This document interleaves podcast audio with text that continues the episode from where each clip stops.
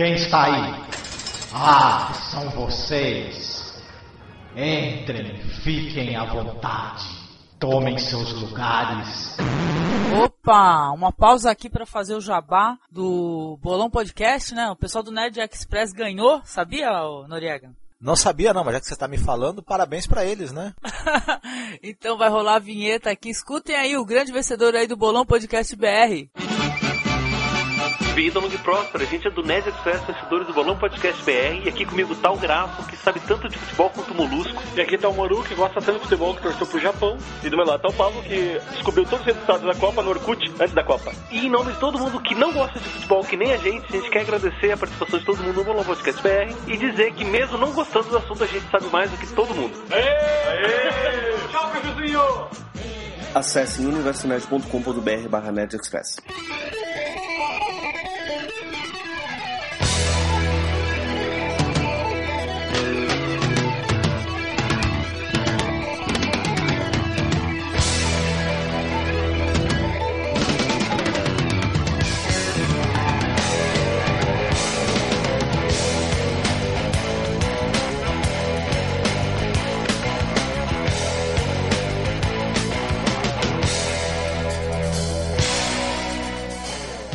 Começando o nosso projeto aqui do que estamos assistindo ultimamente. Hoje estamos aqui com o Alexandre Landucci, que é do Fotograma Digital. Tudo bem, Alexandre? Tudo bem, Angélica, pessoal. Beleza, dá o endereço do seu blog. Endereço blog fotogramadigital.blogspot.com. Ok, obrigada por estar com a gente aqui. Com Hugo Soares, que é do Filmes com Legenda e do Pauta Livre News. Boa noite, Hugo. Tudo bem contigo, querido? Tudo jóia. Como é que tá as coisas? Tudo bem, caminhando. a vida de quem mais caminha, né? Já falava. É. Ai, que horror. Então, com o Kio, que é do Farrazine. Oi, Kio, que bom estar com você aqui pela primeira vez, querido. Obrigado, Angélica. É um prazer aceitar esse convite. Um alô aí pro pessoal que está participando. E deixar aqui o, aquele jabazinho uhum. do Farrazine, que é o farrazine.blogspot.com. Certo, beleza. Então, e o Marcos, né? O parceiro aqui de gravação no Masmorracast. Tudo bom, Marcos? Beleza? Tudo certo. Boa noite a todos aí que estão participando da conferência. Sejam bem-vindos. Boa noite. Quem é que quer começar falando o que tem assistido ultimamente?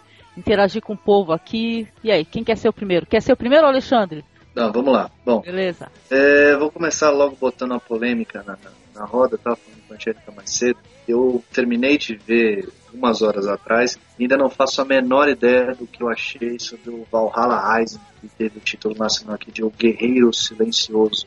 É filme do Nicholas Reff, né, que fez o, o Bronson, que é um filmaço, um dos mais legais que eu vi ano passado. E esse Valhalla Rising é igualmente perturbador, é lindo, visualmente espetacular, mas ainda ainda não sei exatamente o que pensar sobre ele. Eu não sei ainda se eu posso dizer que ele é um grande filme ou se ele é tão confuso que eu fiquei tão impactado pelo visual dele que eu achei o visual pode ter suplantado a narrativa. Isso ficou meio... ainda, ainda não sei exatamente o que pensar sobre ele. Mas é, eu não sei quem, quem viu o filme, mas é, eu achei um filme muito cheio de informações para ser colocadas aí, muita coisa, muita coisa para ser discutida, tem muitas interpretações, muitas coisas é, estranhas no filme que são interessantes e que são bastante interessantes, algumas coisas que eu já tinha visto no Bronx, do, do Nicholas, coisa da superviolência, o uso espetacular da, da, da, dos efeitos sonoros e trilha sonora, a, a capacidade que ele tem para mexer com cor, fotografia que é inacreditável, linda, tem um plano errado, tudo quer dizer alguma coisa, embora eu ainda não tenha entendido tudo. Eu ia falar isso agora. Mas aparentemente tudo tem um motivo, não é gratuito. É, é, espetacular, visualmente é espetacular. Eu acho que eu vou precisar de um certo tempo. Espero que vocês me ajudem a entender exatamente o filme, porque eu ainda estou um pouco perdido com ele. Eu vou precisar ver de novo, para até para poder escrever para o blog, vou ter que ler, ver ele de novo para poder entender tudo, tudo que deixei passar, para poder sacar. Uhum. O Marcos assistiu junto comigo, né, Marcos? Hugo chegou a assistir? Não. Não. É um filme interessante. O Kill assistiu ou não? Não assisti também. Não, né? Então, Marcos, e aí? Assistimos o filme. É, pois é, eu concordo com o Alexandre que é um filme visualmente muito interessante, muito bonito mesmo. Os planos, né, são espetaculares. Eu acho que é, esse, esse, cuidado todo com a fotografia, inclusive da paisagem, não é à toa, porque eu acho que a, pais, a paisagem é quase que um personagem do filme, né? E ela, e ela ajuda um pouco a que o personagem principal não fala, é mudo, né? E tal. E talvez um pouco do clima, do, do da maneira como a, como a paisagem é fotografada, tem a ver com os personagens, que eles estão realmente num. num é um filme de, de silêncio, de solidão, de, de, Os personagens também não sabem exatamente o que vai acontecer com eles. A, a gente fica perdido porque os personagens estão perdidos também. Os caras estão naquela peregrinação. São né, exploradores, tentando, né? E vão é, parar tentando, no lugar errado e tal. Eles estão na... Exato, eles estão tentando encontrar infiéis para matar ou estão tentando encontrar alguém para evangelizar. Eles também não sabem o que vão encontrar, o que, que realmente eles estão fazendo ali. E o personagem principal, o Anai, ele é um cara perdido dentro, dentro daquela situação toda. Ele também está é, longe da terra dele, foi escravo aquele tempo todo, ele, se, ele acaba se aliando àquele pessoal até para ter um caminho a seguir naquele momento. Só que ele não está junto deles realmente, ele está seguindo por, por conveniência durante um tempo. Hora que ele resolver que ele também tem outra coisa para fazer, que ele quer ir para outro lado, ou se ele, se ele cismar que os caras também não merecem viver por algum motivo. Então eu acho que a gente fica confuso porque os personagens também estão confusos. E não sei se, se a gente pode dizer que o filme é assim, sem ele é um filme perturbador, né? Porque tem até é, desmembramentos e tal. Isso. Ele, a violência é bem explícita, mas também é, retrata uma era violenta, uma época de violência, né? E eu acho também que ele talvez, né, não, não é fechado, ele também ele, ele tá dando a entender que a, a marcha aí do, do, da cristandade, a expansão do cristianismo vai ser confusa, violenta, é, sem um direcionamento certo e, e as coisas não vão dar muito certo, né? Também. Talvez ele, ele, ele tenha essa mensagem a dar também, que o, é, a ascensão do cristianismo e a destruição que ela fez da, da, cultura pagã anterior foi uma coisa meio confusa, violenta, que a gente até hoje não digeriu direito. Marco, me fala uma coisa, Marco e, e Opa. o Alexandre que assistiram. Uh, eu estou vendo pelas imagens aqui, uh, o personagem principal ele fica acompanhado de um garotinho, né? Sim. Sim. E esses, esses filmes que, que trazem essa, essa particularidade, que nem a Estrada para Perdição, a, o Lobo Solitário. A presença já do garotinho já é um. já gera uma tensão tremenda, né? Isso acontece com esse filme também? Nossa, como, né, Marcos? É, o, pois é. Opa, pode falar, é, O garotinho é o elo de ligação, né? Eu acho. Eu acho que mais do que o personagem principal, eu acho que o garotinho é o elo de ligação do. do, do, do, do Onai, né? Do personagem do, do Mads Mikkelsen. Mikkelsen, Mikkelsen. Esses uhum. nomes incompreensíveis. É, é a ligação do personagem dele com o, o, resto do bando, né? O resto... E com a própria humanidade dele, né? Porque ele é, é quase exato. humano, né? Ele já é um cara calado. Esse é um filme silencioso mesmo. Tem gente que acha um filme chato. Né? Já ouvi algumas críticas do pessoal falando assim: ai, que filme é que demora para passar. Eu achei esse filme incrível mesmo, excelente. É, ele é bem. Ele, ele, se, se, ele tiver 30 falas durante a quase uma hora e meia que ele tem, ele não é um filme tão longo assim. Ele não chega a ter duas horas de duração, não. Ele, é, ele não é tão longo assim. Ele parece ser mais longo porque a gente está acostumado com o tipo de narrativa uhum. muito diálogo. Ele tem 93 minutos só. Ele tem uma hora e meia. Ele não é um filme longo. Mas por a falta do diálogo faz muita falta nessa, nessa, nessa hora. Né? A gente está acostumado com troca de informações, né? E quando, quando a gente sente essa falta, parece que o filme demora mais. Ele não deve ter 30 falas durante o filme inteiro, é muito pouco mesmo. Mas um, um filme que, pra gente que todo mundo, um, na era hoje, né, que costuma assistir filme que tem fala o tempo inteiro, um filme que tem 30 falas e uma hora e meia de filme se torna um filme longo, né? É, não, e a própria forma dele montar o filme, ele me lembrou, guardadas as devidas proporções, a forma como ele montou, me lembrou muito a ideia do Kubrick com o 2001. Ele pouco movimenta a câmera dele, no que ele movimenta a câmera dele, ele sempre está querendo mostrar alguma coisa realmente importante para a narrativa dele, mas ele corta de um plano totalmente é, parado para outro parado, para outro parado, para mais um parado, e sempre com alguma coisa de cor, alguma coisa da fotografia, muita inserção de efeito sonoro para te deixar uh, tenso, para te deixar que coisa esquisita, que lugar estranho, que é bem o que o Marcos falou, é, é a entrada do, do da, da, da, narrativa dentro dessa, dessa questão estética, né? A narrativa segue a estética. A, a impressão que dá é que primeiro ele montou como eu quero montar esse filme e depois o que eu quero contar para esse filme, né? Vamos falar sobre os vikings chegando à América, pelo menos essa interpretação que, eu, que, que me deu, né? Eles estão chegando ali à América. E a partir daí ele desenvolveu toda a narrativa dele. É, mas uma coisa que eu tô vendo aqui, quem falou aí que foi um filme violento, é, tá sendo bem gentil, né? Que esse filme aqui, Jogos Mortais, perde fácil, né? Tô vendo é um cara aqui cortando a barriga do outro aqui, que é impressionante. É bem sangrento. É bem sangrento. Pra quem não tá acostumado, vai rejeitar um pouco, né? Quem não gosta de cena mais gore, né, e tal, porque é um, eu achei esse filme, ele é um espetáculo visual, assim, é muito bonito mesmo. Não achei chato, não, até porque eu tô acostumado a outro andamento e tal. O que que foi que eu lembrei do Humberto da Turma da Mônica? Ai. É conversinha de bastidor, né? Que a gente tá usando essa. Ah, sim. Não, é legal. tá certo. Olha, interessante. Você indicaria esse filme, o Alexandre? Depende, depende da pessoa. Eu diria que é para todo mundo, porque ele tem essa série de, de, pré-requisitos que a gente falou. Ele é lento, ele não tem tantas falas, ele é muito expositivo no que ele quer contar, ele espera que o espectador faça seus próprios julgamentos. Uhum. É, eu não sei, depende. Você tem que estar preparado, você tem que estar, com, tem que estar preparado para assistir o filme assim. Não adianta você, sei lá, sentar num sábado à noite depois de comer uma pizza e falar, vou ver o um filme agora para relaxar. Você coloca Valhalla Rising. Você não vai conseguir. Não é essa a ideia, né? Não funciona dessa forma. Pois Mas é. assim, se tiver essa vontade, se tiver interesse pela história, eu acho que vale a pena. Agora depende muito do público, né? Não é para todos os públicos. É verdade. Então, quem quer ser o próximo aí? Quer falar, Hugo? O que, que você tem assistido ultimamente, querido? Olha, ultimamente eu não tenho assistido nada. O trabalho não tá deixando muito, não, sabe? tô saindo 7 horas da manhã de casa, chego 10 da noite, então não tá tendo muito, tô tendo muito tempo para isso não. Mas foi que dia? Acho que foi domingo ou sábado eu assisti Fúria de Titãs. E sinceramente, é, desculpe o linguajar, mas é uma bosta, viu? Ficou puto. Muito ruim. O que, que é isso? Parecia que eu tava assistindo o desenho do Hércules, sabe?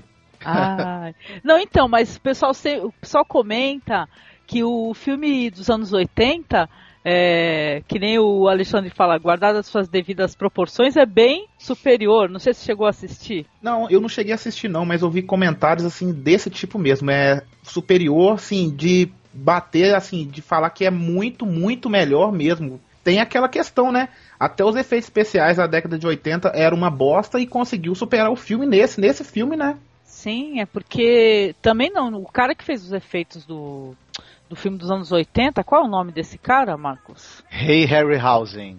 Então, esse cara já tinha traba vários trabalhos, eu acho que até com. Não sei se era Simba. É, o Ray Harryhausen é o, ele usou a animação stop motion e os efeitos também daquela série Simba, né? Uhum. E também, se eu não me engano, do Jazão e os Argonautas, por exemplo. O antigo, né? Não esse mais recente aí. Sim, o pessoal critica muito o roteiro do filme, e tal, as soluções que foram usadas lá. Bom, eu também assisti, na verdade não gostei também. Impressionante que até minha filha assistiu e não gostou. Maravilhoso. 12 anos de idade, odiou também. Nossa, eu assisti, eu tava assistindo, né? Aí eu tô vendo o, o filme e tô tentando lembrar quem que estava fazendo o personagem do Perseu. Falei, quem que é esse cara? Quem que é esse cara? Aí na metade do filme eu lembrei que foi o cara que fez Avatar. Aí que me desanimou mais ainda, sabe? o Sam Watson, né? Ele é muito fraco. Uhum. Ele é fraquíssimo. Eu, assim, é, você vê no filme, na hora que Zeus vai falar com ele, ah, é, você não pode viver sozinho e tal. Eu falei, pô, vai trazer a família do cara de volta. Aí vai me traz aquela mulher lá, pelo amor de Deus, o que, que é aquilo? É um interesse romântico, né? Do, é! História. Mas, querendo ou não, Zeus era um putão, né? Então, vou fazer meu filho um putão também, né? Pois é.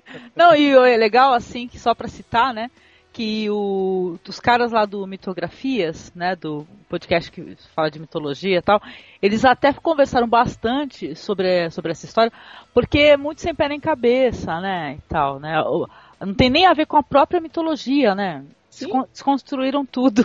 É, bom, é, eu, eu não vi o Fúria de Titãs novo, me recusei a assistir porque o Fúria de Titãs original é um dos meus filmes favoritos de, de todos os tempos.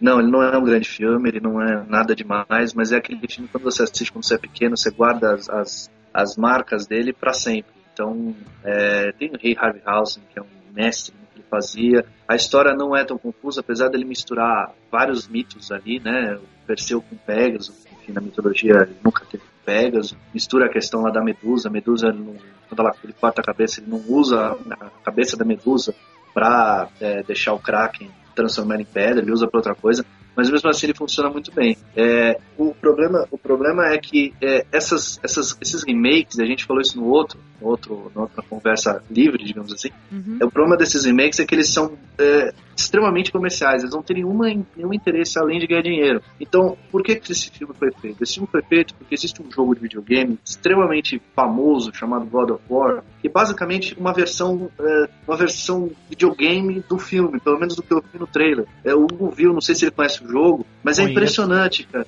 É impressionante a, a, a cópia. Eu, quando vi o trailer, falei, nossa, é God of War versão live action. Porque é o mesmo grau de, de, de pirotecnia, a mesma ação sem sentido. No caso do jogo, funciona, porque você tá mexendo, você tá vendo aquela situação, né? Agora, no caso do filme, assistir duas horas daquilo o tempo todo na tua cabeça, deve ser um saco, cara. Eu, eu, esse daí eu fiz questão de não ver. Esse daí eu não, não gastei meu dinheiro, nem dei o, o ingresso pra esses caras. Ah, eu também não gastei meu dinheiro, não. Filmes com legenda. eu ia falar isso agora. pois é. Interessante que é um. Que é um eles estão aproveitando um, um, hype, né? Porque uh, saiu o filme do, do, do, Percy Jackson, saíram os, os livros. Uhum. Uh, na Sky, eu não vou me recordar agora qual o canal tá passando aquele confronto dos deuses, que é todo em cima da mitologia grega. Tem um pouco da nórdica também, mas é mais em cima da grega, né? E sabe que eu, que eu fui assistir, levei minha filha para assistir o, o Percy Jackson, depois gravei para ela e tudo mais. E comprei os livros, e é, um, é uma leitura assim, lógico, não se pode é, exigir muito que é uma leitura simples, tudo, mas é bem divertido. Eu acho que se eles investirem na franquia, vai, vai ser interessante, vão, vão ver filmes divertidos aí. Sim. Agora, com relação ao Fúria de Titãs, é, de tanto comentário negativo, eu corri pegar o DVD do, de 81 com meu irmão uhum. para assistir de novo para passar a vontade para não pegar esse novo, porque realmente só a hora que estiver passando na TV ou alguma coisa eu esbarrar eu vou assistir, mas foi, foi muito pesada a crítica e lógico, eu vou acabar vendo para ter a minha opinião, né? Mas não tem um pingo de pressa. É, eu, eu acabo fazendo isso, assumo. Acabo assistindo só pra poder ter a minha opinião. Pode ser a maior bomba, eu acabo vendo, não tem jeito. É, então, mas tá, teve sim um grande grau de rejeição, né? Mesmo porque o Sam Worthington não é lá um grande ator, né, Marco? O Sam Worthington não é. Primeiro que ele é baixinho, né? Segundo que ele é muito limitado mesmo dramaticamente. E outra coisa, aquelas roupas dos de Zeus e dos, dos deuses ah. iguaizinhas às fantasias do Cavaleiro do Zodíaco não dá, né? Aquilo é para você sair dando risada. O que, que era o Lianisson, gente? O que, que era? O que, que era o Lianisson? Nossa. O pior não é a roupa deles, o pior é a roupa deles brilhando. Brilhando ainda. Aquilo é horrível. E as armas, como apareciam as armas, gente. Nossa, que coisa. Não, outra coisa, você imagine, por exemplo, é, esse negócio de você brincar com a mitologia. Tudo bem, o cara pode tomar liberdades, né? Mas imagine que o, o, o Hades, o senhor dos infernos, né? Imagina o poder que um cara desse tem. Ele vai, ele vai sair do inferno onde ele vive, lá do, do, do local onde ele é o rei, vai entrar no palácio de um rei, ficar do, da altura dos humanos e falar: Olha, eu vou lançar o Kraken em cima de vocês, hein? Quer dizer, os caras. No filme dá a entender que os caras, que os deuses precisam do Kraken para assustar os humanos, né? Eles que são tão poderosos por si mesmos, né? Então é uma coisa que não, não dá para engolir. O roteiro é completamente absurdo, sem graça, enfim eu desisti no meio do filme, eu não cheguei nem a assistir até o final. É, mas assim, explicam muito isso no filme, né? Que eles precisam dos humanos, o Zeus, né? Precisa dos humanos, para o poder de Zeus vem das orações dos humanos, pedindo a Zeus a qualquer coisa que eles queiram e tal. E eles estavam desacreditando nisso, né? Então o Zeus estava ficando fraco, né? Uhum. E o, o Aristo pegou isso, que viu que tava, eles ficando, ele estava ficando fraco por causa disso, aproveitou dessa historinha. Mas é, todo mundo falou aí, não vale a pena assistir. Eu assisti porque eu nem, ó, eu vou falar, eu não, não fui no cinema assistir esse filme, não ia gastar o meu dinheiro. Eu baixei o filme, aí tava aqui no meu computador, tinha quase duas semanas, falei, ah, não tem nada para fazer, vou ver esse filme aqui. tava sem ânimo, né? Ah, totalmente. Gastar 20 pila pra ver isso, não dá. Você tá maluco, ainda mais depois de meia hora, uma hora, de uma hora e meia de filme que eu vi que o cara lá era de, de Avatar e eu desanimei, não conseguia assimilar aquele cara, o, o cara do Furo Titã, só via o cara na cadeira de roda, mas ninguém. Ele é Beleza. Então, bora aí, agora é o Kill. Vamos lá, Kill. O que, que você tem assistido, querido? Ou lido? Olha, eu terminei recentemente de, de assistir Fringe, né? Sei que é atrasado pra caramba, consegui escapar de todos os spoilers.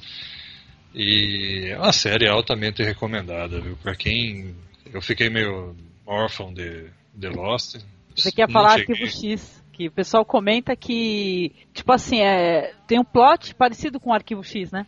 Olha, eu, eu mais que Arquivo X eu gostava de Millennium. Hum, Não sei se vocês lembram. Ah, eu assisti. Era sensacional. É, é, sinceramente, eu, eu preferia bem mais, porque era uma coisa mais séria. E é, nessa linha ainda, muita gente critica, porque é meio galhofa e tudo mais, mas eu gosto também do Supernatural. Que- Poxa, Supernatural eu sou fãzaço, é muito bom. é, é muito legal, é muito legal, é divertido e ao mesmo tempo eles, eles envolvem Pra toda- mim, a, pra mim, a melhor trilha sonora de seriado tá ali. sem Mas dúvida, é. sem dúvida. Sem A contar os ele gatos, entra- né, atuando também, né? É, também, né? Pudim, ó, pudim eu chamo de pudim. Mas você quer ver desconstruir um pouco essa sua imagem de- de- dos dois serem gatos? Procure os erros de gravação. Ah, eu já vi! Não, aí você acaba, acaba com a moral dos dois. Nossa, Não tem como. não posso estragar minhas ilusões. Mas eles são muito divertidos, viu? Eles dão a impressão de, de se divertir muito fazendo esse programa. É, é bem interessante. Mas voltando para Fringe, eu acho que é, como acabou Lost e Lost é o que me mo- motivava e tudo mais, apesar de eu não ter chorado no, no último capítulo, Eu chorei. Eu chorei igual a menininha. Eu Oh! também. Gente, eu, só vi a primeira eu temporada. Tentei, mas não consegui. eu tentei, mas não consegui. Deu, mas foi emocionante, sem dúvida. Isso aí é um marco na, na, na TV, não tem, tem comparação. E, mas eu, eu fiquei impressionado, eu achei que eles fecharam muito bem, apesar de ter sido um pouco previsível, eles fecharam muito bem e eu já estou ansioso para a próxima temporada. É, mas também é aquela coisa, é uma série que não tem vida muito longa. né? Fringe Eu acho reluta que muito. Umas duas ou, ou três temporadas a mais no máximo. É, chega a ser um- ajuda muito, né, a, a ficar muito assim, porque a primeira temporada teve a primeira, aí pra voltar pra segunda custaram pra renovar, pra terceira mesma coisa, tá, já tá capengando aí, tanto que teve a pausa de Fringe no, no, no início do ano, custou a voltar, voltou dois capítulos, depois demorou mais dois meses pra voltar, e eles falam que é bom mesmo, eu não consegui assistir não, porque eu, eu peguei eu até baixei a primeira temporada completa, né? Falei, ah, vou assistir isso, que falam que é legal e tal, mas o primeiro capítulo eu consegui ver, achei interessante, mas no segundo já tava dando sono e eu não consegui ver mais, eu fui e apaguei. Eu, eu, tem duas coisas aí. Eu tenho, eu, eu tenho uma coisa pessoal. Eu tenho um problema pra ver série porque eu não tenho, é, eu não tenho, eu não consigo me organizar pra pegar nos horários. Então eu tenho que ver depois, ou ver de DVD, ou ver via internet, baixado e ver, ver a série. Eu não consigo assistir ali seguido todo dia ou todo, toda semana. Não tenho isso. E outra coisa que é, é, é quase uma tendência. Se você for pegar as últimas, as últimas grandes séries de, que tiveram impacto, as séries estão ficando menores, são menos anos,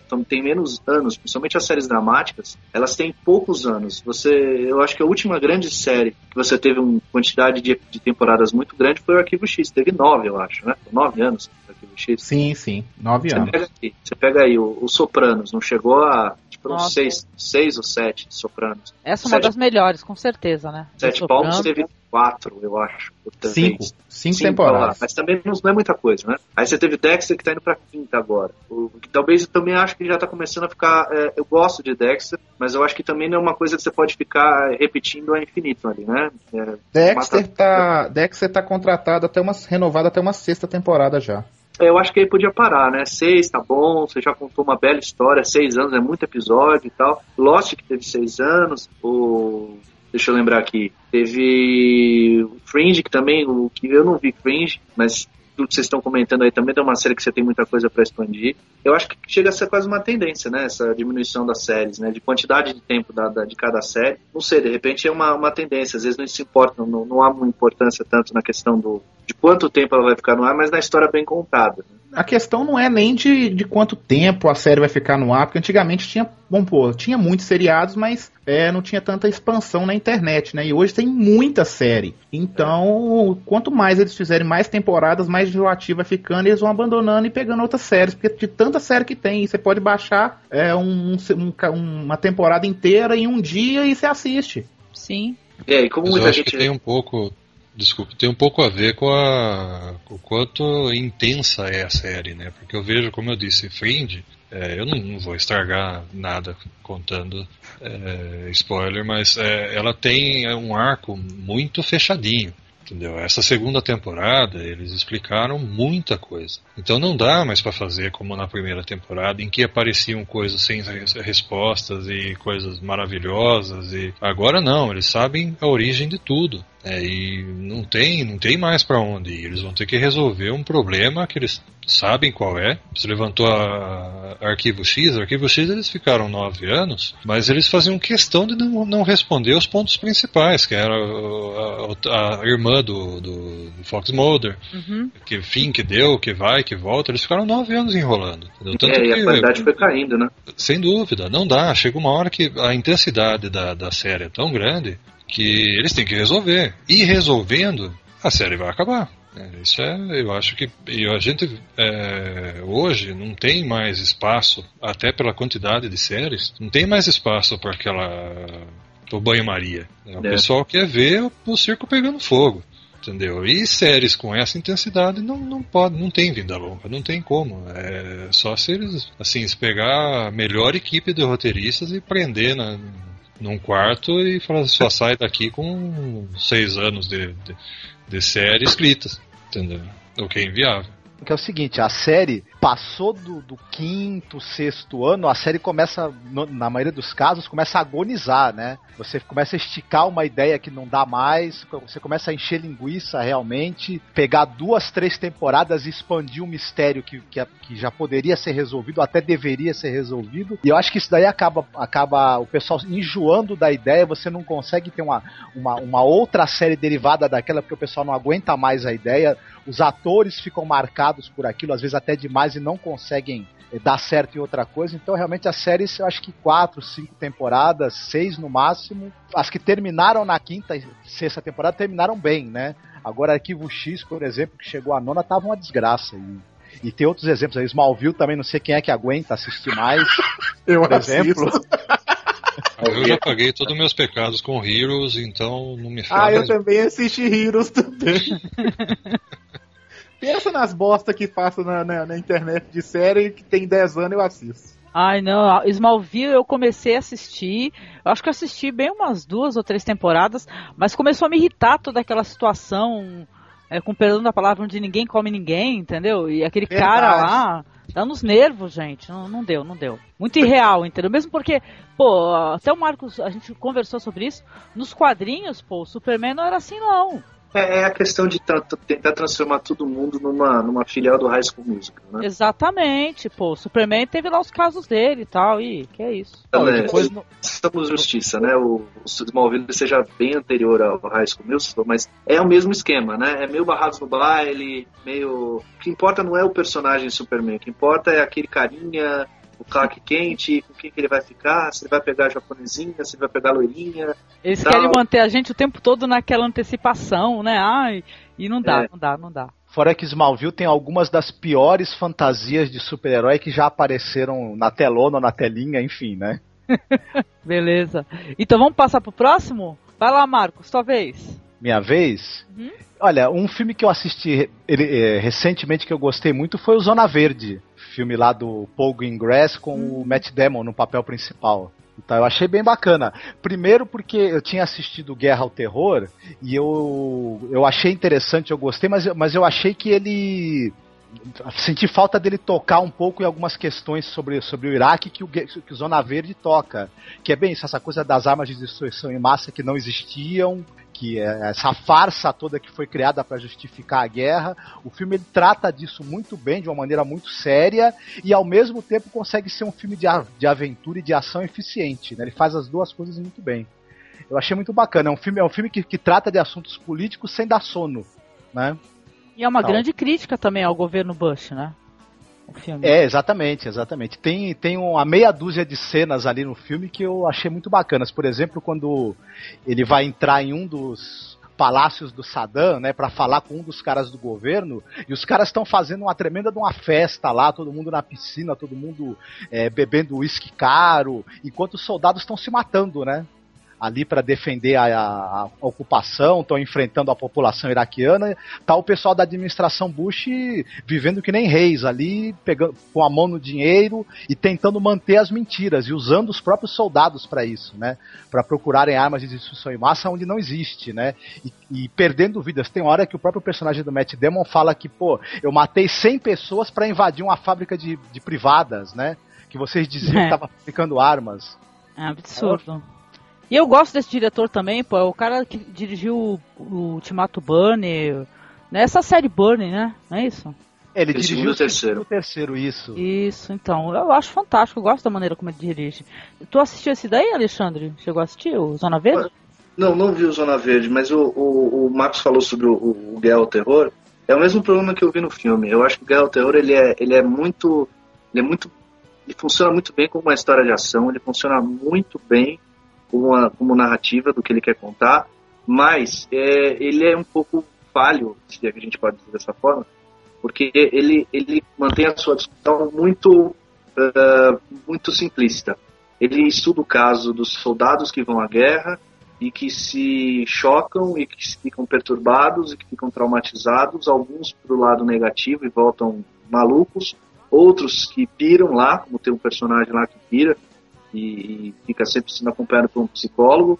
O psicólogo vai até numa missão, enfim. E, e o personagem principal, que é o cara que vai é, e é viciado na, na, na adrenalina.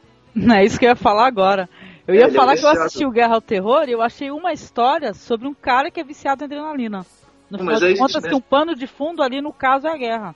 Exatamente. Eu acho que é, perdeu-se uma oportunidade muito legal para com aquela abordagem extremamente realista, muito dela chupada do Paul Greengrass.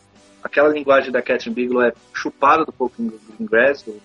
Ele já tinha feito isso quando ele fez Domingo Sangrento, que é um filme sobre a batalha do, do, do, dos irlandeses lá em Belfast. Hum. E é, teve até a música do YouTube, né, Sunday Bloody Sunday, é sobre o mesmo evento. E aí ele fez isso com o voo 93 também, e ele faz a mesma coisa no ambiente fechado, que é aquele dos aviões que caem na, na, na história do, do, do, do atentados, né, dos 11 de setembro.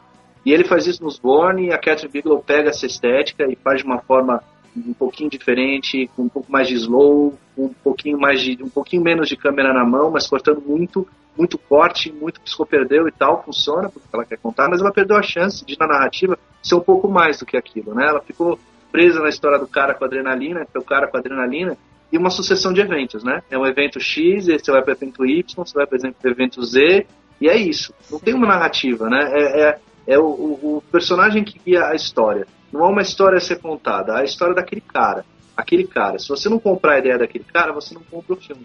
Por isso que muita gente que viu o filme não achou ele tanta coisa. Ah, mas é um cara só tal. Mas você, você achou que, que merecia ganhar do Avatar ou não? Olha, é assim, é, na verdade, dos filmes indicados, eu não, gost... eu não queria que nenhum dos dois ganhasse. Se ah, dependesse é? da, da, minha, da minha escolha, se fosse eu o cara que escolhesse o Oscar, eu daria ou pro Bastardos Inglórios, ou eu daria pro Homem Sério dos Irmãos Coen, que muita gente detestou. Mas eu, eu gostei dos dois, mais do que de Guerra ao Terror e de Avatar. Não desgostei de Avatar, acho que eu assisti ele outro dia, semana passada em DVD. Achei um filme com um fator replay, que é uma coisa muito boa pra gente sempre dizer que o filme tem que ter fator replay, né? Não adianta você assistir um filme uma vez e nunca mais ver o filme na vida. É legal você ter um filme que você possa ver várias vezes e que cada vez você descobre uma coisa diferente, ou cada vez você gosta e tal. Avatar tem um fator replay infinito. Você pode assistir aquele filme zilhões de vezes. Não é nada demais, assim, é uma historinha comum, você já vê um Pocahontas, Dança com Lobos e afins. Mas ele funciona. Guerra ao Terror também funciona. Mas eu acho que, é, em termos de apelo, Avatar ganha léguas de distância. Então, se fosse colocar numa ordem, eu colocaria é, Bastardos Glórios, O Homem Sério, Avatar e Guerra ao Terror, nesta ordem, assim, entre filmes a serem vencedores do Oscar. Assim. Hum. Olha, sobre Guerra ao Terror, ter ganho, ganho o Oscar, né? Eu achei a maior eh, palhaçada que, que eu já vi em Oscar na minha vida. É, sério, porque para mim, assim, foi questão assim: ah, os americanos são patriotas, nós somos patriotas, vamos fazer um filme de guerra, a gente vai ganhar, a gente vai dar o Oscar pra um, pra um monte de. Um assim, é, soldado que tá naquela guerra, eles vão ficar felizes, vão matar mais gente. Pronto. É isso. Tu achou uma patriotada americanoide? Sim. Foi, vão dar o Oscar pro, pro Guerra ao Terror porque a gente é patriota e pronto, entendeu? Eu achei uma palhaçada. Avatar, para mim, você vai me desculpar, Alexandre, mas não dá para assistir um zilhão de vezes. Sem brincadeira. Dá para assistir uma vez e se for assistir outra vez, assim, assiste, assistisse em 3D, alguma coisa assim que eu não consegui ver o 3D, né? Mas Bastardos Inglórios com certeza merecia todos os Oscars desse, do, do, dessa premiação que teve. Porque Bastardos foi o melhor filme que eu assisti. Ultimamente, assim, é um dos melhores filmes, tá na lista de, de top de filme. Filme bom, aquele filme é excelente. É, a premiação do Oscar ela é sempre polêmica, né? A gente até chegou a comentar, a gente até gravou um podcast assistindo o Oscar, por sinal. E todo mundo chegou à conclusão que cada um tem que dar o seu prêmio na sua residência. Sim. Porque não dá pra concordar com esses caras. É, o que, eu, o que eu comentei do fator replay é que assim, Avatar não é um grande filme. Eu não achei Avatar um grande filme, uma coisa pra você ver. Mas é assim, aquele filme que você estiver passando na televisão, você não vai pegar o controle, puta que merda, vou mudar isso aqui. Ele passa, assim, ele não ah, te ofende. Não. Aí sim, Aí eu, eu concordo com você. É nesse sentido que eu tô dizendo. É o fator replay. Você deixa ele lá, tá passando. É igual, sei lá, a Múmia, aquele filme com o Brandon Fraser, que é uma bomba. Mas você bota ele lá, cara, você não vai mudar de canal. Ele não te ofende, ele não faz você que raiva. Eu quero mudar de canal porque isso aqui eu não consigo ver. Ah. Nesse caso.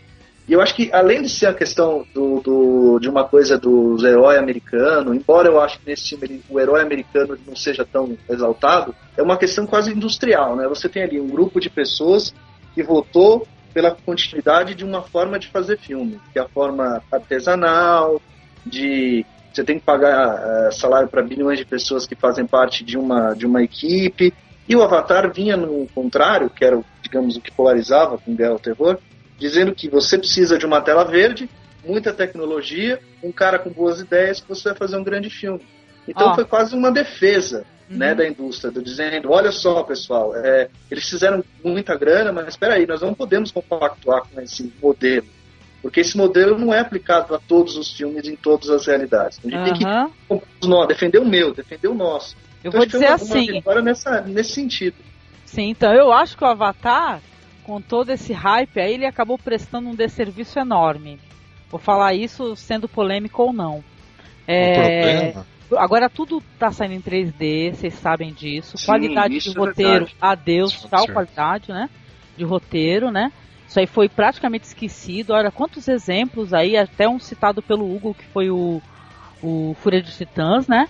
E, poxa, eu acho que ficou assim, então, os filmes estão mais visuais, né? A preocupação é maior com o visual, né? Não com o roteiro do filme, que eu acho que é isso que é importante no final de contas, né? E o que o Avatar fez, eu acho que, sei lá, já tinham feito tantas vezes antes, até o próprio Hayao Miyazaki, né? Com Princesa Mononoke e outros filmes, é. musicar, sei lá. Eu acho Mas que sobre Avatar... É que o, o, o, que o Alexandre estava falando sobre uh, eles escolherem entre premiar um filme com pouco orçamento e um outro que foi feito com milhões envolvendo e tudo mais. Só que aí você não, não, não tá premiando o que é importante, que é o filme em si, e sim o estilo dele. Hum, você acha que, que o pessoal foi... fez um, um lobby ali para ganhar, na verdade, um filme menor? É eu, eu fiquei muito decepcionado com, com Guerra ao Terror. Eu achei raso o filme. É, é, eu não tinha assistido antes da premiação do Oscar. Eu fui assistir bem depois. E eu achei que seria um filme assim de guerra mesmo, entendeu? Aquela coisa como ele tinha sido feito é, com menos recurso, uma coisa mais crua. Eu falei, bom, vai ser um filme de, de, de guerra, de raiz, né? Como dizem. Mas não, eu achei uma história rasa, eu achei que não. Sabe. Eu, eu fiquei bem decepcionado. Talvez até por, por eu esperando mais do filme, né? Mas é, eu, E o Avatar, eu acho que o, o que pegou realmente, o Hugo, você não assistiu na, em 3D, é, para compreender o hype todo de, de Avatar, é só assistindo, porque foi uma coisa assim totalmente nova, um 3D totalmente novo. Entendeu? Mais que a história seja batida e tudo mais, ele trouxe um, um visual diferente. Tá? É lógico que é momentâneo. É, e, e, virão outros filmes com a mesma tecnologia e tudo mais. Só que elas devem, eles devem ser bem feitos. Eles devem ser feitos pro 3D, não o que aconteceu com Fúria de Titãs que mudou no meio do caminho e virão agora. E virão muitos ainda nesse estilo de que ah, vamos mudar para 3D para ganhar mais dinheiro. Não dá, não dá. Eu acho que tem filme que, que você economize os seus, seus 20 reais e assista ele normalmente. Sabe? É isso que eu ia falar, viu, Kill? Porque assim, o pessoal fala muito da arrecadação que o Avatar teve, né? Só que caramba, o 3D é super caro. Sim. Aqui na cidade, tava, sei lá, né, Marcos, 30 reais, né, pra assistir um filme 3D, né? É, tá caro mesmo. Absurdo, e... por isso daí a arrecadação, né, gente? Mas ele pra foi assistir... feito pra isso. Ele pra você assistir... essa finalidade. Então, pra você assistir em 3D e em IMAX, mais caro ainda, né? Sim, poxa, absurdo. Olha, eu acho que assim, eles falaram assim no Oscar, ó. É, vamos dar o Oscar pra ex-mulher do Cameron Diaz e vamos foder com ele, só isso. Cameron Diaz. Cameron Diaz. James Cameron. James Cameron Diaz. É, vamos, vamos, dar, vamos dar o Oscar pra ex-mulher dele, vamos foder com ele. Não, o duro é a gente durante o Oscar ela falando que a mulher atual do cara parece muito Clint Eastwood. A gente Caralho. o todo falando. que maldade. Não, então é isso. Pois é. O Kill começou falando de, de Fringe. Agora o Marcos falou do que? Foi do Paul Greengrass, né? Então, Isso. eu vou falar de um documentário que eu assisti sobre o Rush, Behind the Lighted Stage, né? Que fala conta os bastidores do Rush, né? A história do Rush, na verdade, né? Desde o princípio, conta a história, como é que o pessoal se conheceu e tal. Quem foi que assistiu isso, esse documentário também e gostaria de, de comentar? Alguém teve essa o Marcos assistiu, né, Marcos? E aí, o que, que tu achou também? Eu sou fã do Rush, né? Começa por aí. Então eu gosto muito da banda, tal. Gosto dela até hoje, né? E aí, como é uma das bandas de rock mais antigas ainda em atividade, a gente tem curiosidade de ver o, a história dos caras e tudo. E é bem bacana, é, é um documentário que, que mostra essa coisa da criação musical deles, como é que a banda foi fazendo para se reinventar ao longo do tempo, as diversas caminhos musicais que eles percorreram para tentar se manter, para procurar, procurar coisas novas para fazer e para tocar. E acho que é por isso que eles sobrevivem. É um pessoal, é um pessoal que se reinventa musicalmente e também é um pessoal que também não, não tem hábitos diferente de outros roqueiros, não é um pessoal de, de, doideira, de abuso de drogas, de loucura, é um pessoal que todo mundo é meio é, casado, na sua vida pessoal é até meio caretão, né? Então acho que por isso que também que eles estão vivos e bem, produzindo, né? Até hoje. Sim. Eu lembro do cara do Kiss, né? No documentário lá, o acho que o Gene Simons, falando assim que não entendia porque os caras, acho que o Rush estava tocando junto em turnê, né? E eles falando, falando assim, porra, a gente foi procurar os caras, os caras estavam tudo no hotel assistindo televisão depois do show, né? E o cara do Kiss falando assim, pô, que isso, cheio de mulher lá e tal. Os caras super tranquilos, né? É bem o que tu falou. É, não eram assim doidões, né? E tal, né? Acho que a doideira eles deixavam ali pra música, né? Na hora de compor, né? Ah, o documentário é fantástico. Olha, quem não assistiu precisa muito assistir. Até quem não conhece a banda, nossa, certo, tem gente que não conhece, tem gente que nem curte, né? Mas eu acho que o Rush é uma experiência musical. O Kill gosta também, Kill? Gosto, gosto muito. Tô até envergonhado de não ter assistido isso. Você vai me passar o link, alguma coisa. Filmes com legenda. Eu atrás. Mais envergonhado do que eu, vocês não podem estar, não, porque eu não conheço a banda e não vi o documentário. Nossa, então assista, Hugo, é muito bonito, viu? Conta por sinal, porque o baterista do, do Rush, ele é nossa, acho que é um dos melhores bateristas do mundo, né? Acho que vocês vão concordar comigo, quem conhece, bom. pelo menos, Sim. né? Conta, inclusive, a... eu não sabia disso, olha, tantos anos que eu gosto de Rush, que o cara teve uma, uma tragédia pessoal na vida dele, né? Muito sério, né? O filho dele. Isso, exatamente. Ele perdeu filha, perdeu esposa e tal. Ele ficou ali on the road, né? Saiu com a moto e tal. Quer dizer que, olha, a trajetória dos caras é impressionante mesmo sabe? E esse cara que fez esse documentário é o mesmo cara que fez aquele documentário do Iron Maiden, né? Que é o Flight 666. E aquele outro documentário que quem curte heavy metal precisa assistir, que é o, é o Metal a Headbangers Journey, né? Journey. Olha, é sensacional. A gente ficou aqui, né, Marco, de boca aberta, assistindo é, mesmo. É, o Sandan é um gênio, eu preciso dizer isso, porque uhum. ele, consegue, ele conseguiu fazer a minha namorada, que nunca tinha ouvido falar nada, não conhecia e tinha uma visão estereotipada de heavy metal, é, gostar do que viu. Assim, eu mostrei os dois documentários para ela, tanto o Global Metal como o Metal, e ela assistiu assim, obcecada vendo as histórias e as pessoas e a forma como o cara contou. Eu acho que esse é o grande mérito do Sandan. Ele consegue fazer documentários segmentadíssimos sobre um assunto segmentado para um, quem não conhece a banda, para quem não, não sabe nada. E é, exata, é, exatamente por isso que, que, que, faz sucesso, que as pessoas comentam sobre os filmes do cara. Porque ele tem essa, essa, essa facilidade Acho que pelo fato de, de, ele ser antropólogo, ele é antropólogo ou sociólogo, alguma coisa assim, ele tem essa facilidade de entender como, como eu vou chegar no, maior número de pessoas possível. Como é que eu faço? Qual é o caminho que eu pego? Né? E por essa, por essa coisa dele ter estudado sobre é, as pessoas, etc., como fazer, e etc., saber os caminhos, ele consegue fazer os filmes dele de uma forma acessível para todo mundo. Você não precisa gostar do Rush, do Iron Maiden, nunca ter ouvido nenhuma banda de metal na, na sua vida para assistir os filmes, os documentários dele e falar, nossa, que interessante, vou ficar, nossa, que legal, olha que, nossa, o que o cara foi buscar, olha que entrevista feita, olha que imagem e tal. É isso que é o mais impressionante. Não, e o documentário é, tem um arquivo imenso de fotos, é, filmagens e tal. Tem as letras das músicas ali que o Neil Peart compunha, né?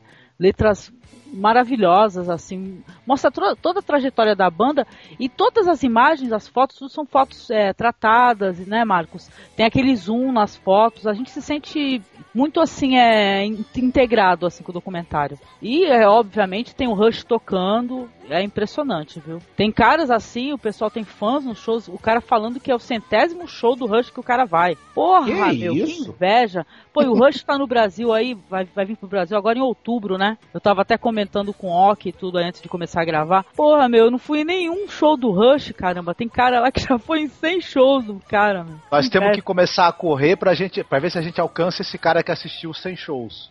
Ô, oh, será que a gente consegue? O duro é que os caras já estão bem velhos, assim, né, meu? Eu ia falar agora. Olha, mas o documentário é sensacional. Esse documentário foi exibido no, nos cinemas, não foram em todas as salas, né? Infelizmente aqui pra gente na Baixada, eu acho que só teve um, uma noite só de exibição. Mas eu acho que está sendo exibido em outras salas de cinema. Eu acho que todo mundo precisa assistir. Até quem não conhece o trabalho da banda, porque é um documentário sensacional, gente. É que nem o Alexandre falou. Esses documentários aí, até quem não curte metal gosta. A temática, é, para quem gosta do que é retratado, ajuda, lógico, você já tem uma base do que você está vendo. Uhum. Mas para quem nunca ouviu, não modifica muita coisa não. Você vai vai curtir a história que o cara mostra para você. Eu não sabia que era dele não, eu já tinha ouvido falar do documentário, mas agora que é dele vou atrás porque mesmo não sendo o Rush uma das minhas bandas favoritas, é, a história deve ser sensacional, né? A história por trás da banda, a banda que tá aí desde o começo dos anos 70, com a mesma formação, é uma coisa rara, quase, não sei, talvez tão rara quanto a banda que eu ia comentar no meu próximo filme, que eu não sabia que você ia falar sobre isso, juro que eu não tinha a menor ideia que você ia falar sobre isso. Ô, tá vendo que bom, a gente, não, a gente não comentou, né, olha lá, é surpresa. Eu, peguei um eu, o que eu ia falar era um, é um, é um, outro documentário também sobre música, também sobre banda. Aliás, os dois, mas vou, já que você falou desse, eu ia falar sobre um. Rapidinho, que é o Envil. Quem não viu, assista imediatamente. Envil, The Story of Envil.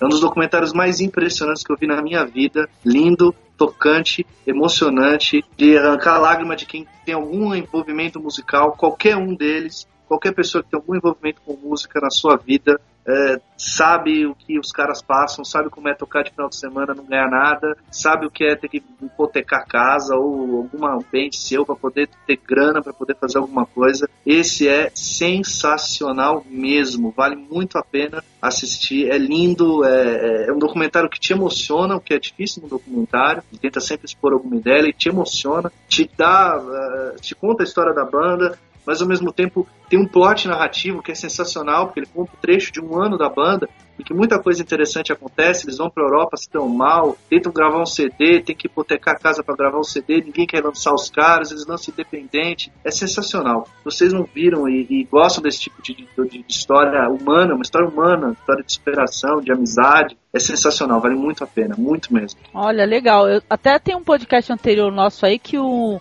o Hugo sabe, o Torinho, né? Que ele curte muito rock também, metal. Ele até indicou. O Torinho já comentou contigo, Hugo? Sobre não, esse documentário? Não. Diz que é muito bonito mesmo. Eu tava até com esse documentário na, já anotado para poder assistir, viu, Alexandre? Pra você ter uma ideia, esse documentário foi exibido em Sundance em 2008. Ele ganhou o Sundance. Caramba! De Sundance. Eu lembro até hoje de uma declaração do Dustin Hoffman, que foi o cara que entregou o prêmio, que ele, emocionado, disse: Eu nunca gostei de heavy metal na minha vida, mas depois de ver esse documentário, eu vou comprar vou passar a comprar os CDs do Envil para ajudar esses caras. É muito Olha. emocionante a história dos caras. É, é, você ter uma ideia, o vocalista que é o Lips, ele trabalha como motorista de um buffet infantil. Nossa. E o outro cara que é o baterista, que é o, o Rob Reiner, nada a ver com o cineasta, é, ele é pedreiro. Caramba! Amor, por amor mesmo aquilo que eles fazem. Que então, legal. Não importa, não importa, o seu gosto musical, se você odeia heavy metal, mas a história de dois músicos que fazem tudo por aquilo que eles amam é atemporal e vale para qualquer um, para qualquer estilo musical. É sensacional. Isso é fantástico, né? A história dos caras, assim, os caras não desistem dos sonhos dele, né? Dos objetivos, né? E aí, nosso tempo acabando, 54 minutos. Dá para falar de mais alguma coisa? Quem quer se arriscar? Ah, eu não quero, não. Ultimamente eu não tenho visto nada.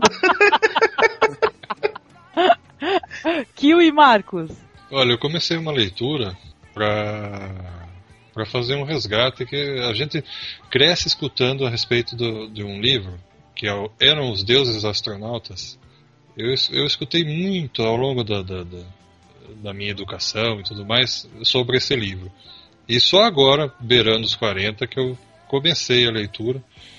E está muito interessante porque é um livro que é da, do final da década de 60 e o autor ele se aventura um pouco em algumas questões é, inexplicáveis, se nós temos mais vida no, no, em outros planetas, se fomos visitados por, por aliens ou não. E apesar do, do, do, do, do plot até ser um pouco batido, o que está interessante é ver, é, é, compreender a visão dele da época, de quando foi escrito. Ele, é, é como assistir um, um filme antigo de ficção científica que eles imaginavam que 2010 ia ser cheio de, de, de, espaçonaves e tudo mais e a gente não chegou nisso, né? Pois é, acho isso fantástico, Kio. Quando os caras têm essas, essas visões né, futurísticas. No 2000 vai estar cheio de, de carro voando pelo meio da rua, que nada. Tá tudo igual. E ele tem um pouco disso, apesar de estar no começo, né, ele, é, ele faz uma introdução assim toda preocupado de que é, não ia ser bem aceito, que ia ser discutido na, na, na, roda científica e tudo mais. Eu não sei se ele foi excomungado ou não, mas está bem interessante. Olha, legal. Não li. O Marcos acho que conhece, né, Marcos, esse livro? Eu assisti o documentário. Ah, foi Sim. feito a partir do livro. É interessante mesmo. É, o, o, é, o autor é Eric von Däniken, né? Eu também cheguei a dar uma. Eu não li o livro todo, cheguei a dar, dar uma, uma olhada. O, ele, ele, o von Däniken foi muito criticado, porque pela comunidade científica porque eles questionam o método que ele tem, mas o, você, independente de você acreditar ou não nos, nos, argumentos dele, o livro é interessante até porque ele trata de alguns detalhes de civilizações antigas que a gente não conhece, né? Ele é, tanto você pode achar que, que, que aquelas que, que, aquela, que eles se referem realmente a, a extraterrestres ou a cultos ou a deuses que a gente não está acostumado a ver, né, que essas civilizações também acreditavam. Ele tem aquela história do crânio de cristal também, né, que como é que pode ter sido feito um objeto como aquele no, no, no, na antiguidade, algumas Isso. construções também com, met, de, com metais diferentes que a gente não tem muita notícia, então é interessante. É curioso mesmo o assunto, viu?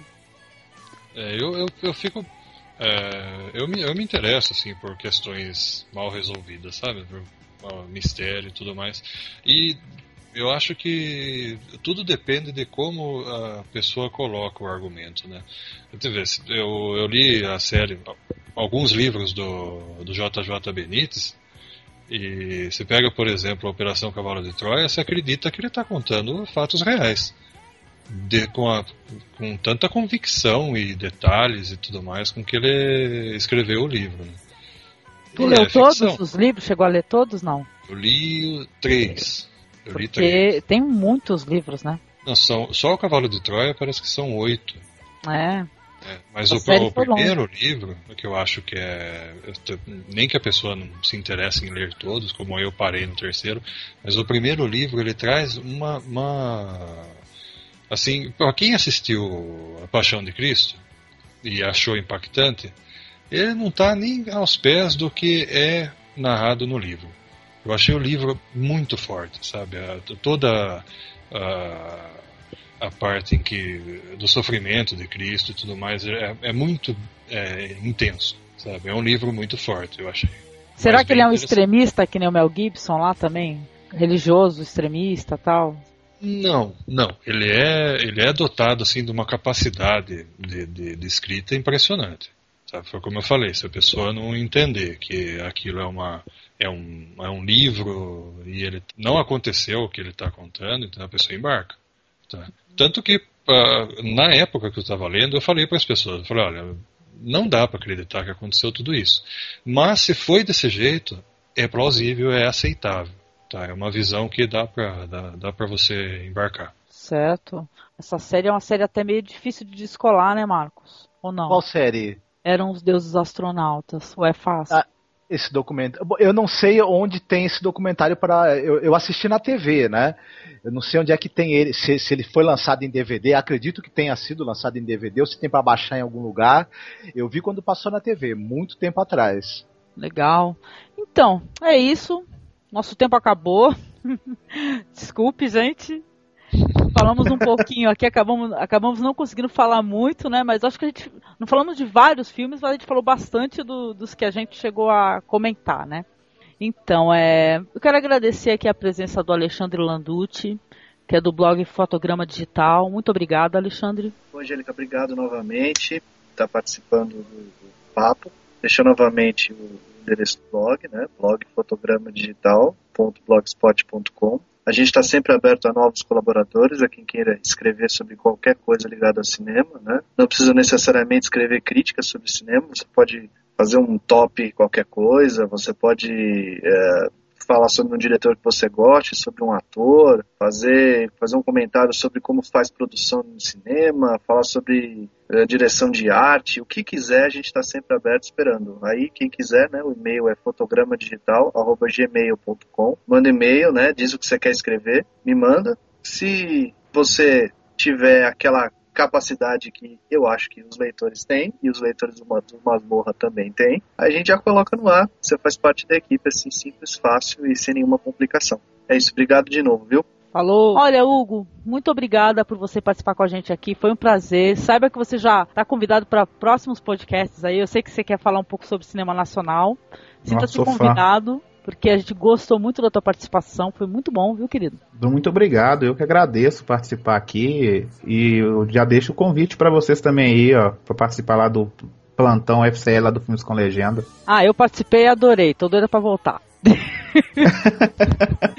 bom, obrigada. Olha, fala um pouco lá sobre o teu site, né, que é tão legal, que ajuda todo esse povo aí que nem a gente aí que adora cinema. Cara, o Filmes com Legenda hoje é, conta com mais ou menos, acho que uns 7 mil filmes, mais ou menos entre séries e filmes, né? E sempre adicionando, graças ao Toro Man, né? Que é um insano postador. E visitem lá, qualquer tipo de filme que vocês não acharem, vocês podem fazer pedido lá. A gente tem pedidos de filme, a gente responde o mais rápido que puder, né? Porque ninguém é à toa, né?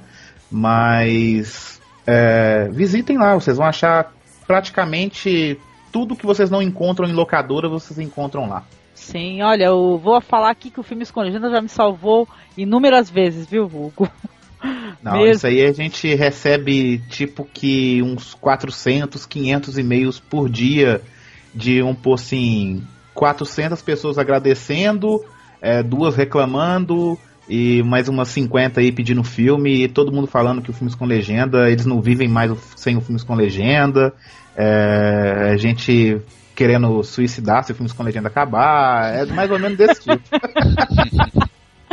Pois é, viu? Olha, muito bom, olha, obrigada mesmo e que bom que vocês têm esse espaço aí. E é claro, né, Hugo, avisar o povo aí pro pessoal que acessa também fazer aquela colaboração, né, para poder manter Sim. o site, né? Sim, não é, a gente fala que não é barato manter o nosso site porque a gente paga um servidor dedicado, que a gente já teve problemas com a PCM, né? Uhum. A senhora primata a PCM, que já fechou nosso site duas vezes, mas a gente voltou em questão de semanas aí, e o servidor é muito caro manter um servidor dedicado. E a gente só pede a doação de cada um que acessar lá de um real, né? É, só para manter o site mesmo. E hum, acho que um real não faz diferença para ninguém, né? Você pode pagar em cartão de crédito, boleto bancário, lá pelo PagSeguro. Como o próprio nome já diz, é bem seguro. Não tenha medo, não, que o dinheiro está sendo muito bem gasto para vocês que baixam os filmes mesmo. Sim, é isso aí. Valeu, muito obrigada. E quem for acessar o filme com legenda lá, por favor, dá, dá um auxílio para o pessoal poder manter, né? Esse espaço aberto para todos, né? Obrigado. Valeu. Mesmo. Falou. E Kio, muito obrigada. Olha, seu blog lá é fantástico, Farrazine, viu? Adoro. Eu que agradeço, Angélica. Foi um prazer gravar com vocês, com o Hugo, Marcos, Alexandre. E eu sou mais o meu vício é escutá-los, né? Para mim é um pouco é, diferente ainda é, participar de uma gravação, mas eu fiquei muito agradecido e me diverti bastante. Opa, eu acho que com essa voz legal que você tem, você tinha até que ter podcast, né, Marcos? Aí. ah, certamente, certamente. Uma voz muito boa. Com certeza. Obrigado. Não, eu aceito convites. Oh, que beleza. meu, meu passo tá livre. Olha, muito obrigada, viu, Kio? Valeu mesmo a tua participação. Pessoal, visitem lá o Fazine. Qual que é o endereço, Kio? Olha, a gente tem o blog, né? Mas na verdade o blog ele, ele tem pouca movimentação de, de, de posts, porque ele, ele funciona mais como vitrine, né? Uhum. Que é o farrazine.blogspot.com. Uh, ah, agora, a gente tem uma, uma, uma, coisa interessante que é um, um fórum. E a gente discute tudo abertamente. Né? Todo o trâmite do, do, do, do Zine ele é feito em aberto, o pessoal tem acesso a texto anteriormente, preview de página e vê mais ou menos a, as ideias que a gente vai tirando lá. Né? Pelo blog é possível acessar o fórum, então todo mundo convidado. A gente está aí para fazer estamos com quase três anos já. É complicado fazer, todo mundo na correria, mas é divertido. E vocês tratam é, bastante o quê? É, é quadrinhos? Qual que é o, o que é tratado assim? Quadrinhos, cinema, séries. É, a gente foca bastante em contos. Tá? O uhum. pessoal escreve contos, é, manda HQs curtas, né, com poucas páginas. E ultimamente, a última edição saiu até com uma aula de, de escrita japonesa sabe? Que a gente vai dar continuidade agora na próxima edição, que está um pouquinho atrasada, mas logo vai sair. E serve até como utilidade para quem pretende assim, se aventurar por pro japonês, né? Então é, é bem é, assim o, o, conteúdo ele é, é, selecionado, mas assim não tem censura, ele não tem assunto que não possa ser abordado. Tá? A gente procura sempre diversificar. E é, e é uma coisa que eu, que eu gosto de, de, de frisar é que a gente aceita participação. É, é, até pelo fórum ser aberto, se a pessoa chegar, olha, conheço vocês, tudo mais, gostei. E manda para nós o material que a gente tá, seja ilustração, conto, resenha, a gente tá lá para isso. Olha, que legal, hein? Divulgador, hein? Que legal, Kio. Beleza, obrigada, viu, querido? Eu que agradeço. Então, e o Marcos, né, que... Marcos já é arroz de festa, tá aí sempre. Querido, muito obrigada, viu? Sei que você também está cansado, chegou quase agora do serviço. Obrigada por participar.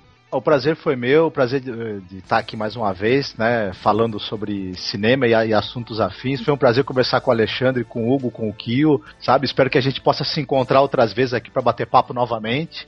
É isso aí. É isso aí. E o povo aí que quiser mandar e-mail, pode mandar e-mail para contato.cinemasmorra.gmail.com tá? E participem da promoção, vamos deixar aqui no finalzinho a vinheta da promoção, o nosso blog, nosso podcast está fazendo um aninho.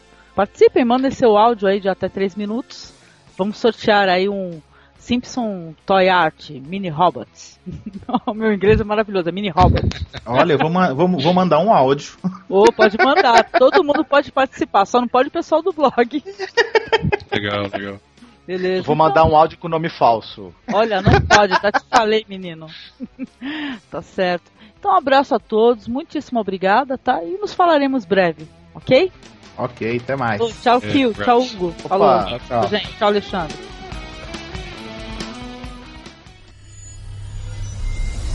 No mês de agosto, o Masmorra Erótica vai completar um ano de vida. E quem vai ganhar o presente é você, na promoção Masmorra Cast Taverna do Ogro Encantado. Nós vamos premiar com um Simpson Toy Art Minifigure a mensagem de áudio mais criativa que nós recebermos de vocês. Para enviar é muito simples. Vocês têm até o fim de agosto ou para enviar pelo Gtalk. Daí para enviar pelo Gtalk é muito simples. Basta que vocês adicionem contato.cinemasmorra@gmail.com nos seus amigos, espere o sinal, deixe o seu recado, ou então vocês podem gravar pelo computador e nos enviar por e-mail essa mensagem. Olha, mas só até o fim de agosto, tá bem? Então solte a criatividade, porque todas as outras mensagens, mesmo que não forem premiadas, vão estar em uma Masmorracast especial que a gente está preparando, tá bem? Aguardem, aguardem.